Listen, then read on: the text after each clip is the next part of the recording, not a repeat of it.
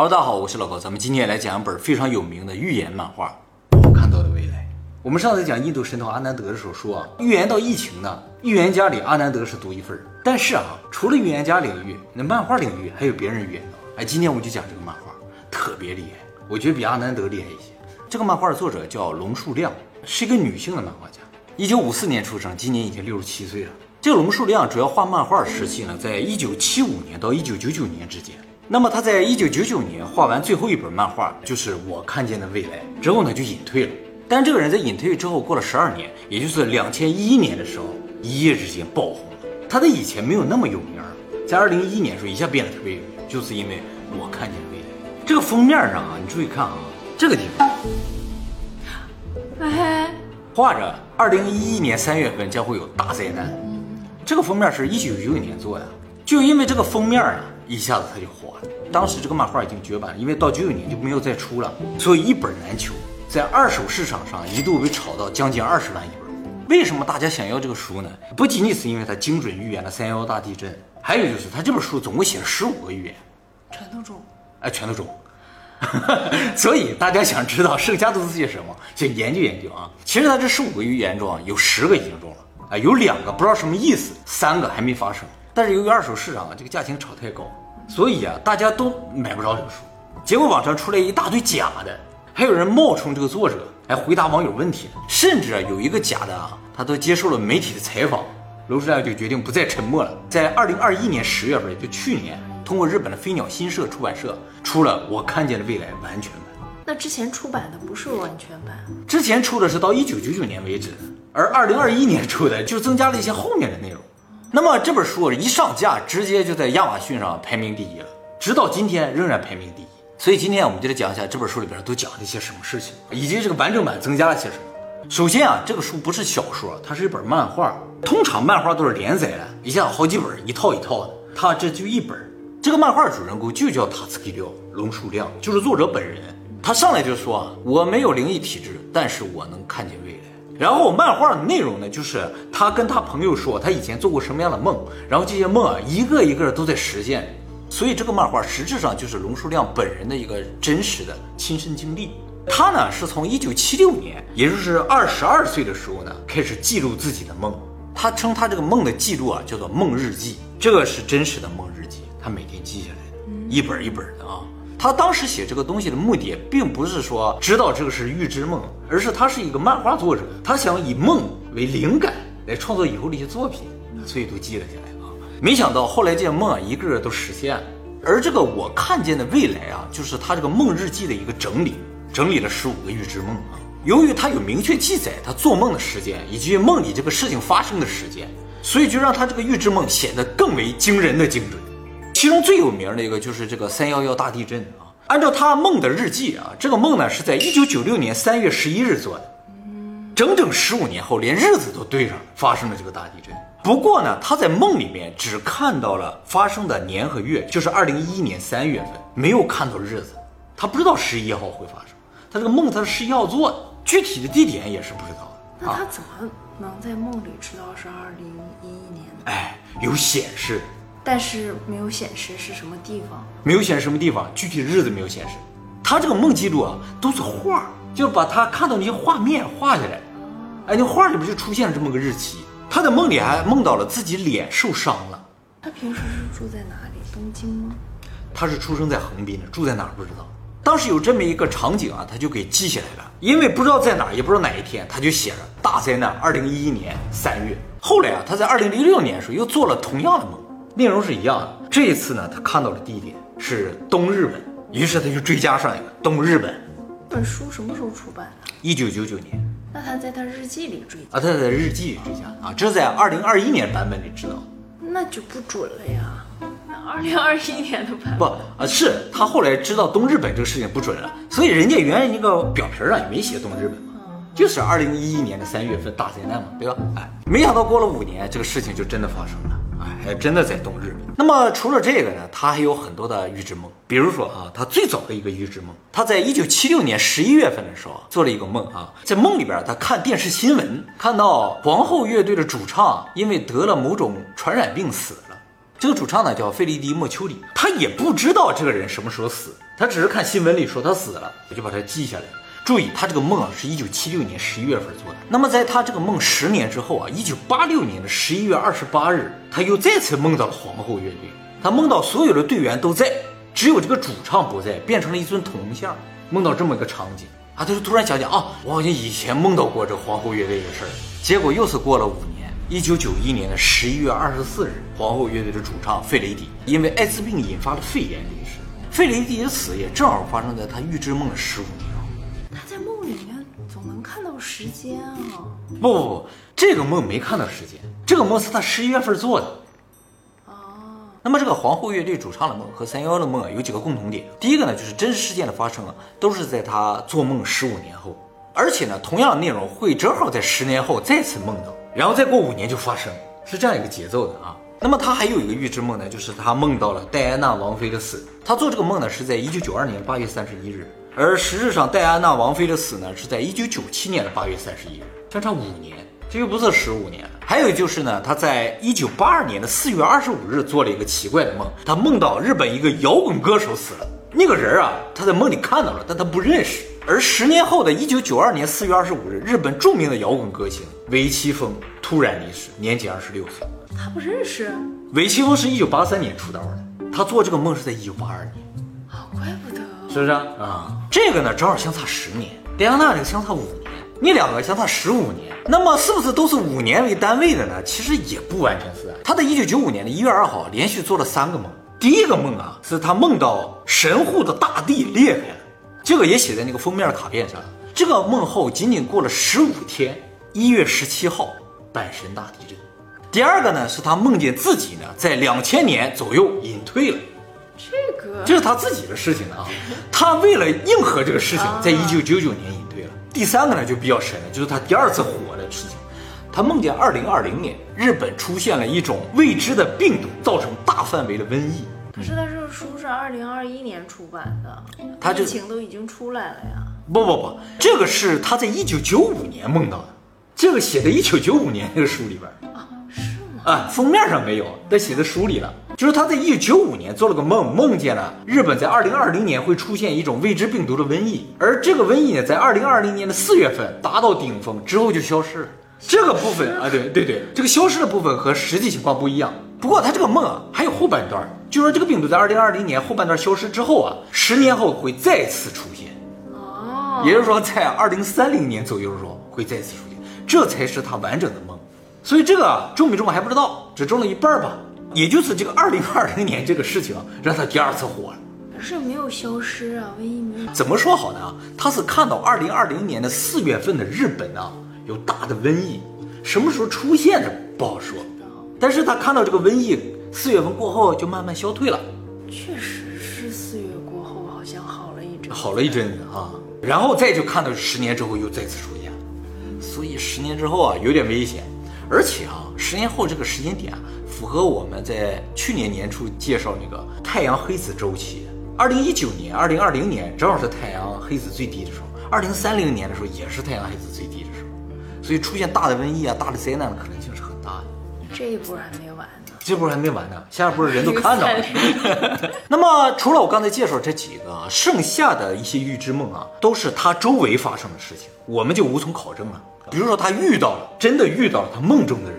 啊，他梦中看到这么个人，他不认识，后来在现实生活中遇到一个印度人，啊，还有两个看不懂的嘛，一个呢就是他在梦中啊看到一张纸条，这个纸条的一个角上写着九九点八点二，写了这么串数字，剩下的内容他没看清，完就醒了，他就赶紧记下来这么个数字，什么意思到今天都不知道，有人猜测是不是九九年八月二号要发生点什么呀？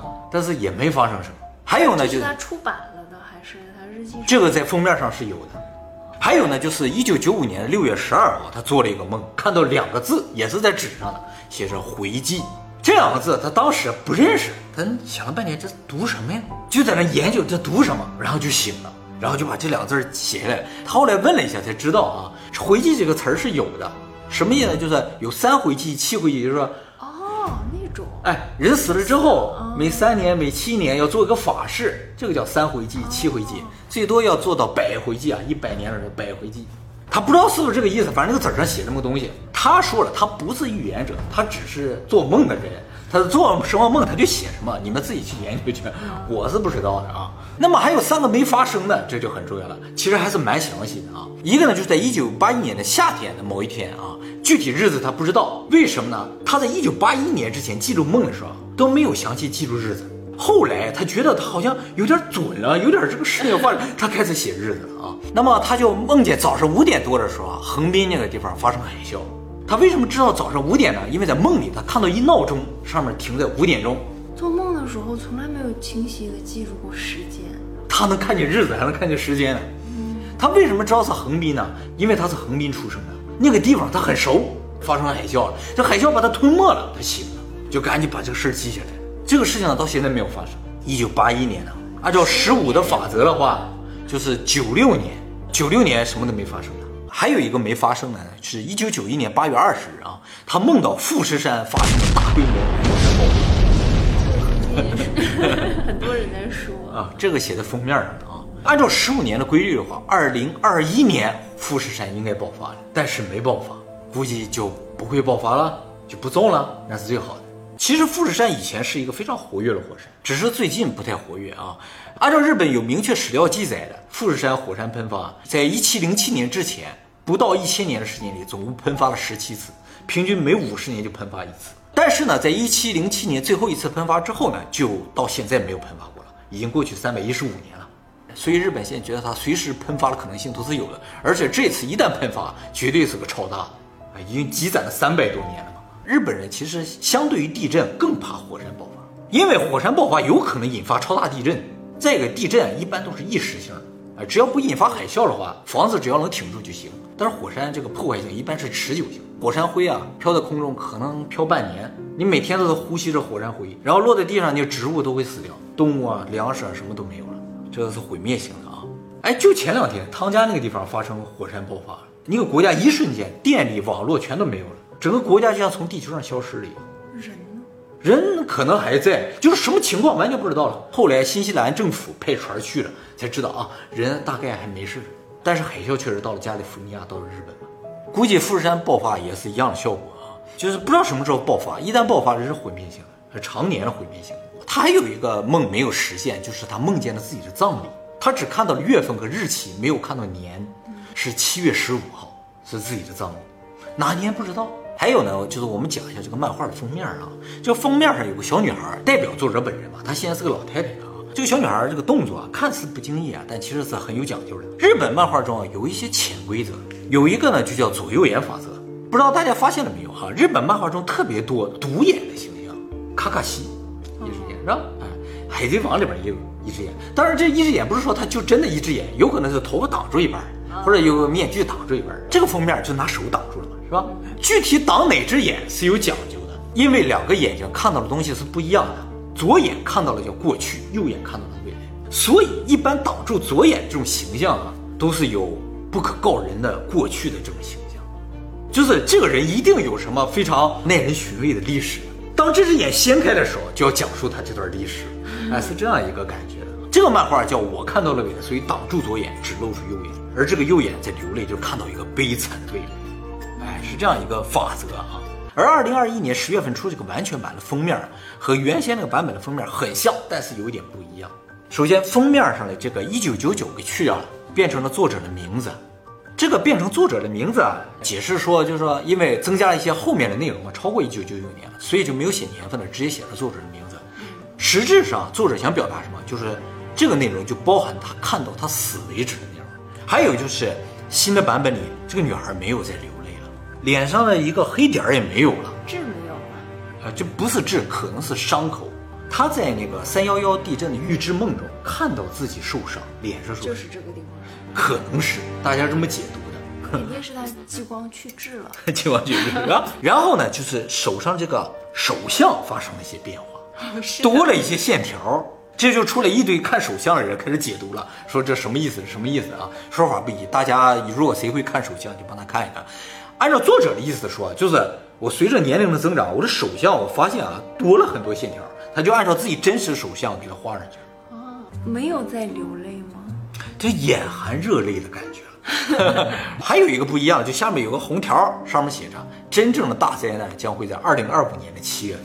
这个呢，也是他后来看到的东西。今天给大家解释一下哈，就是说这个龙树在一九九九年七月一号出了最后一版《我看见的未来》之后啊，仅仅过了四天，在七月五号，他做了一个非常可怕的梦。他梦见啊，他在空中，就是脱离地球的那种感觉啊，看到日本和菲律宾之间的海上发生了一个巨大的爆炸。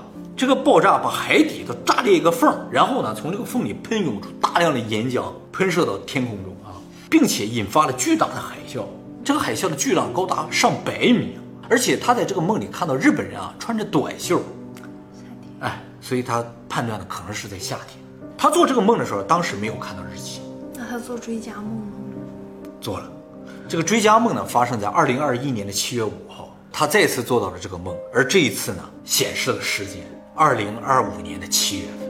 而就在这个时候啊，龙树似乎感觉到了，就是他那个还没有实现的他的葬礼的那个。预知梦有可能就在二零二五年，七月十五号。七月十五号，也就是说他死于这个大的灾难。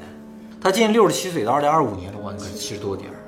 关键他做这个梦是在七月五号做的这个梦，所以有可能真是七月五号发生，然后葬礼是七月十五号。哦，哎，那么这个巨大的海啸是什么引发的呢？他也不太清楚，他只是在空中看到。但是按照他描述这个规模啊，就有人去推算啊，感觉最大的可能性还是陨石。如果一个直径超过一公里的陨石砸在地球上，就是正好砸到那个海上的话，大概能引发百米的巨浪。再大一点的话，我们就可能和恐龙是同一命运了。我们上次介绍就落在俄罗斯那个车里亚宾斯科的那个小陨石，直径只有十七米，就损坏了四千多栋房，伤了一千五百多人。你想一公里以上会怎样？后来还有人发现啊，说这个伊隆马斯克可能也知道这事儿，所以他拼命的研发怎么把人送到火星上去。他不说嘛，要赶在二零二四年之前把人类移住到火星上，是吧？这个事儿发生在二零二五年，马斯克应该是知道点什么的，所以一定要赶在那个之前啊。那么我们再说一个稍微题外的话啊，就是龙树出了这个二零二一版的完全版的新书啊，某种意义上说是被动出了这个书。在二零一一年他火了之后嘛，在二零二零年又火了一次，结果呢？有一个人啊，建了一个账号啊，呃，一个推特账号，说我就是龙叔，然后跟大家一直交流。这个账号他在二零一一年就建了，聊了十几年了，大家都以为他是真的龙叔，问他各种问题，他都回答。后来在二零二一年的时候，日本的出版社就找到了这个推特账号的主人，说，哎，希望帮他出新书。这个假龙叔就说好的，没有问题。太不要脸了，还写了一堆预知梦。这个书本来原定是要七月份出版的，结果六月份真的龙叔给出版社打电话了，说我没有要出书啊，你们联系的谁呀？这时候出版社才知道真的龙树是个女的，而假的那是个男的。在日本的这个漫画作者都是这样的，不知道长什么样，不知道什么年龄，不知道住在哪儿，不知道是谁。这个龙树他怎么知道这个事情？就是这个书要出版，闹得沸沸扬扬，被龙树的侄儿知道了。他侄儿就说：“姑，你怎么又要出书呢？”他说：“我怎么不知道呢？”这个龙树啊，完全不懂电脑，他这些梦啊都是写在本上，觉得就靠笔。电脑什么手机完全不懂，他手机都用的是翻盖手机。就这样一个对网络没有了解的人，更不懂什么推特。那么后来这个出版社就联系这个假龙叔，假龙叔说：“对啊，我是假的。不过啊，他强调说，我也能看到预知梦，而且看到和真龙叔看到是一模一样的。那他能看到什么？就是真龙叔看到那些，他都看到了。”那他有没有自己单独看？他有单独看到了，他希望出版社给他出版呢。然后呢，他说：“我说跟龙树说没区别，我可以完全代表他出书，完全没问题。”那他有没有被判刑？没有没有。后来这个那龙树就原谅他了，无所谓。而且龙树还帮着这个出版社出了这本书，就是尽快的把这二十年的这个预知梦整理一下给这出版社，不然出版社就要丢大人了，就要告那个人。所以这个龙树啊是相当善良的一个人，哎，而且他在这个新的版本里边就把他最原始的那个梦日记啊都照下来，贴在上面。如果大家感兴趣的话，可以买一本看看，而且不贵的，就是按照正常价钱在卖的。他那个旧版要卖十几万呢，但是这个新版嘛，内容比旧版还多，但是便宜啊。嗯，大家再买的话，他就常年就要在亚亚马逊第一名。我们在今年年初的时候，这个预言影片里也说了，人人都有可能有预知梦的能力，只是咱们都不记得，没有记。所以大家如果感兴趣的话，真的可以尝试记忆啊，说明你也可以出本书。是吧？我看到了未来，我看到了未来，是吧？哎我也做过预知梦，你也做过预知梦？也是这种感觉的吗？我就一周吧。就发生了。哦，就我上大学的时候梦到我们家被盗了，然后我还给我爸我妈打个电话，给家里打个电话就说了这个事情，然后过了一周被盗了。就被盗了。呃，但是小偷从我家进去的路线跟我梦到的有点不一样。那小偷是怎么进去的？小偷是在那个花园那个门进去的，我梦到是从厨房进去的。啊啊啊啊啊！这也是预知梦啊。其实他也说了，他预知梦和真实的场景会多多少少有一点出入，但是大体意思是差不多。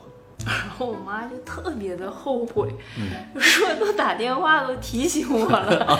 对呀、但是你没有看到日期啊，具体什么时候发生不知道啊。就报警器正好是那几天坏了，然后物业是知道的，感觉就是 我懂你的意思，我懂你的意思，好吧。